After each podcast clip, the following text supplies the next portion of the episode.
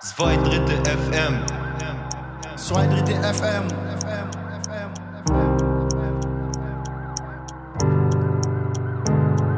Zwei Drittel FM. Zwei Drittel FM. Podcast. Hallo und herzlich willkommen hier bei Zwei Drittel FM. Heute mit mir Daniel und Fabian. Hallo, ich bin Fabian, freier Journalist und hier in der JSA als Gast. Wir werfen nochmal einen Blick auf die Vergangenheit. War richtig schlimm. Man konnte nicht rausgehen, man konnte, man, man, man hat immer allein Essen geholt. Alles war Katastrophe. Ja, man, hatte, man hatte keine Fre Freizeit, nichts, kein Sport. Es geht um Corona. Einsamkeit und Einschluss. Das gibt es hier drinnen öfters, aber nicht in dem Ausmaß. Dieser Virus hat in der letzten Zeit wohl wirklich alle beschäftigt, ob draußen oder hier drinnen im Gefängnis. Aber ehrlich gesagt, draußen war vielleicht hart. Aber hier war noch mal härter. 24 Stunden auf Zelle, ja, Tür zu, Fenster, Gitter, Wände. Ich bin aggressiv, sehr aggressiv. Ich gehe schnell auf 180. Deswegen wollte ich, also morgens kein, nicht, nicht wach bleiben. Also einfach durchschlafen und fertig. Anders ist es. Aber ich sag mal so, durchgängiger Einschluss ist, wir reden ja wieder von mir persönlich, für mich persönlich ist Einschluss gar kein Problem. Das einzige Problem bei mir ist Essen. Ich muss essen, wenn ich nicht esse, dann bin ich ein komplett anderer Mensch. Und wenn man in Quarantäne ist, dann gibt es auch nicht die Möglichkeit zu kochen. Und das verschlimmert die Sache. Wie beschäftigen Sie sich, wenn Sie äh, so lange Einschluss haben? Fernsehen schauen, Bücher lesen, ich, ich selber schreibe Texte, so, so ein bisschen lyrisch, ein auf, ein auf philosophisch, Rap-Texte. Es tut mir leid, Junge, ich rauch die Kippe und denk nach. Ich denke drüber nach, wie es mal war, wie wir mal waren. Es tut mir leid, Junge, es hat nicht alles so geklappt. Nicht alles so geklappt, es hat mich alles so gepackt. Und mittlerweile habe ich mich drauf eingestellt. Meine Rollie ist auf Tasch, denn meine Zeit, sie rennt. So soll es sein, ich muss mir eingestehen. Denn meine Träume, all die Ziele sind auf Eis gelegt. Es muss weitergehen, doch ich bin in dem Loch gefangen. Deshalb bin ich nachts wach und das auf Stunden lang. Sie sind in der Zelle trotz wasserdichtes Alibi. Ich dachte, ich wär Charlie Sheen und mein Bitches wie Cardi B. Well, aber alles hat seinen Sinn und Zweck. Es tut mir leid, weil es sind mir täglich diese Bilder weg. Bin wieder mal am Rauchen, die Bilder vor meinen Augen. Es gibt da draußen Menschen, die mich brauchen. Es tut mir leid, Junge. Nichts lindert dein Schmerz oder dein Kummer. Es ging leider viel zu schnell, ja, dein Sohn wurde leider kriminell. Es tut mir leid, Junge. Es tut mir leid, Junge. Nichts lindert dein Schmerz oder dein Kummer. Es ging leider viel zu schnell, ja, dein Sohn wurde leider kriminell. Ra.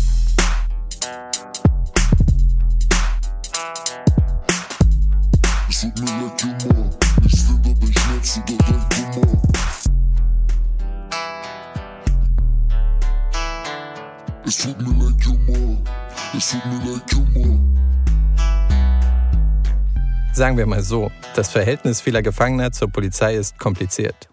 Davon berichtet auch Czadasch, den ihr schon aus der letzten Folge kennt. Ich bin immer, äh, ich, bin des Öfteren mit der Polizei in Kon Konflikt getreten, gerade im negativen Sinn. Klar, es gab mal ein, zwei Sachen, wo ich eigentlich mit denen zusammengearbeitet habe, ähm, aber sonst eigentlich nur immer im Negativen. Und äh, wenn man gerade mit dem Negativen irgendwie zusammenarbeitet, hält man nicht viel von der Polizei, auch wenn die vielleicht einen helfen wollen. Aber jeder hat seine Meinung zu irgendjemandem oder zu irgendeinem Beruf und ähm, ich kann nicht viel zu sagen. Das ist deren Job und dafür könnte, sollte man sie nicht verurteilen. Haben Sie schon mal länger mit einem Polizisten gesprochen? Nee, außer jetzt äh, mit meiner Sacharbeiterin.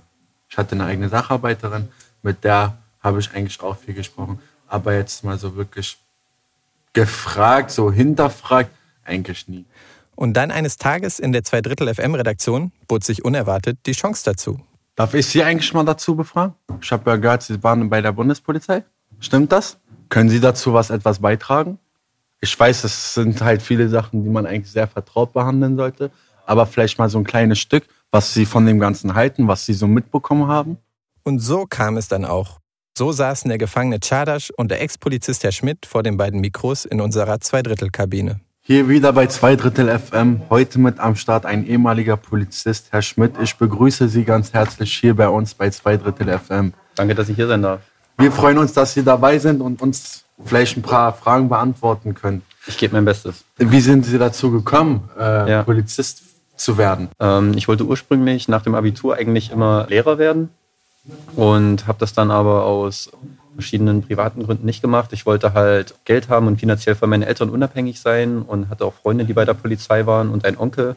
Und die haben immer viel Positives berichtet. Und das war, ich war sehr, sehr sportlich in der Zeit. Sport hat sich so, mein ganzes Leben hat sich um Sport gedreht. Und da dachte ich, vielleicht kann ich das auch dann halt im Beruf irgendwie weiterverfolgen. Und dann habe ich mich halt bei der Polizei beworben und dann hat das auch geklappt. Und ja, so war ich dann auf einmal im Studium bei der Bundespolizei. Sie, sind, äh, Sie, Sie haben ja äh, am Ende die Polizeiausbildung abgebrochen. Mhm. Ähm, so, so ähnlich. Ich habe die Ausbildung zu Ende gemacht und dann zwei Jahre gearbeitet und dann habe ich abgebrochen. Achso, also Sie sind ausgebildeter Polizist, sind Sie auf jeden Fall Gewesen, ja. gewesen. Ähm, dann haben Sie abgebrochen, um noch einmal zu studieren. ja. Wie, äh, was hat Sie, weil Sie ja äh, schon gesagt haben, Sie wollten unabhängig sein, Sie wollten äh, für sich selbst sein, äh, Freunde waren auch bei der Polizei. Wie sind Sie dazu gekommen, noch einmal, doch noch einmal studieren zu gehen? Ja, das war ein Prozess, der hat sich ein bisschen entwickelt. Also ich habe mich von Anfang an nie zu 100 Prozent wohlgefühlt. Aber es gab auch super viele interessante Inhalte, auch tolle Kollegen, die mich dann doch dazu motiviert haben, noch dabei zu bleiben. Aber als ich dann mit dem Studium fertig war, sind doch die negativen Aspekte, die mich unglücklich gemacht haben, immer größer geworden. Und ähm, ja, dann hat das halt noch ein bisschen Mut erfordert. Man ist ja als Polizist in Deutschland auch verbeamtet und hat eigentlich äh, ausgesorgt, mehr oder weniger, für den Rest seines Lebens.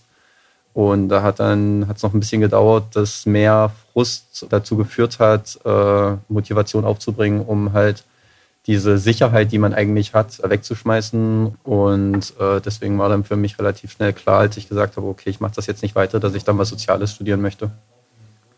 Sind Sie zufrieden mit Ihrer Entscheidung, die Sie getroffen haben? Ja, nie bereut. Das ist äh, sehr, sehr schön. Sie sind da jetzt äh, als Sozialpädagoge bzw. Lehrer in der Jugendstrafanstalt tätig.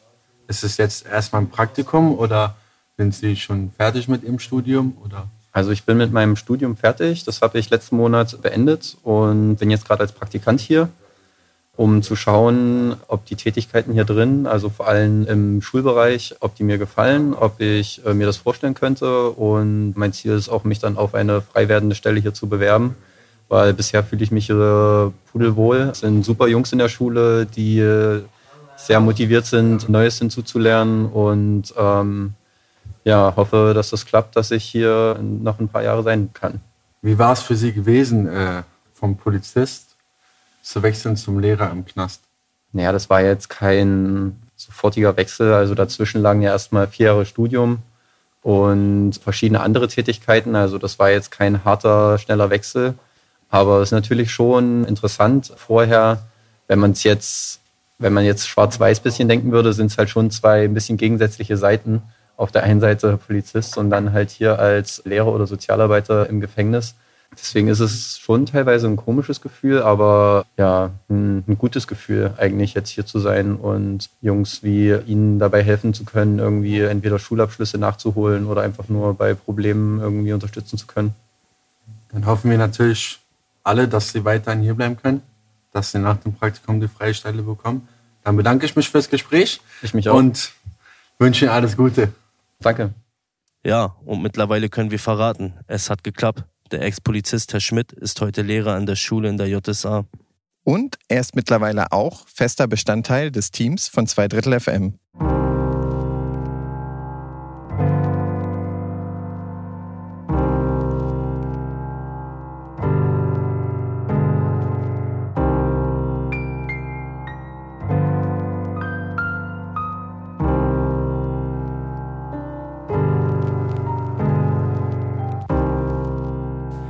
Beim Fragenroulette, da suchen wir uns Fragen raus, die sich die Menschen im Gefängnis stellen.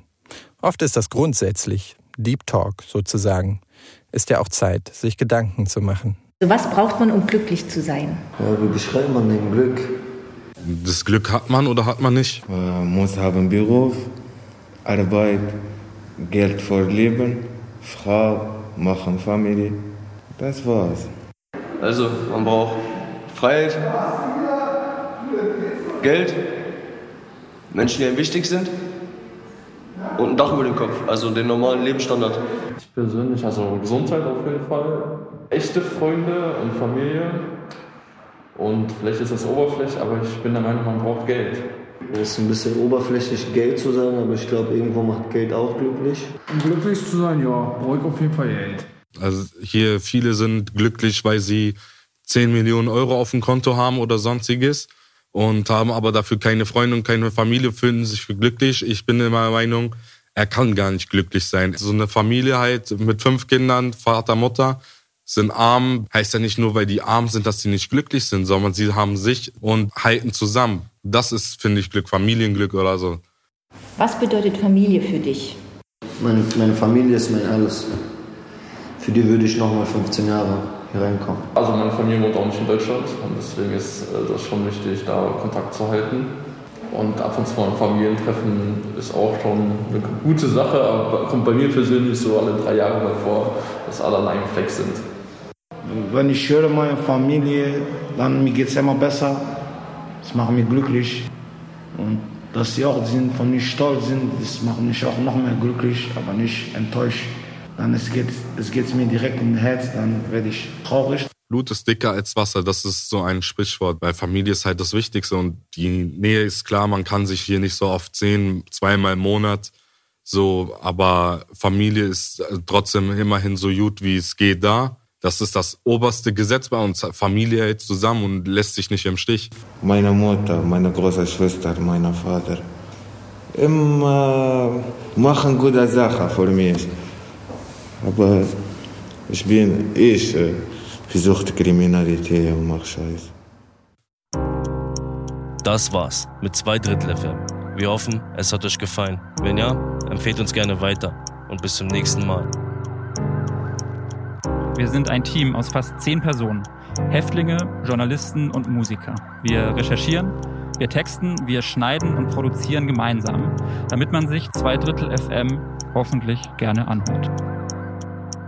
Der Podcast ist nur möglich, weil uns die Helmut Tübner Schule als Kooperationspartner unterstützt. Das ist die Schulabteilung hier im Knast. Und natürlich das Gefängnis selbst.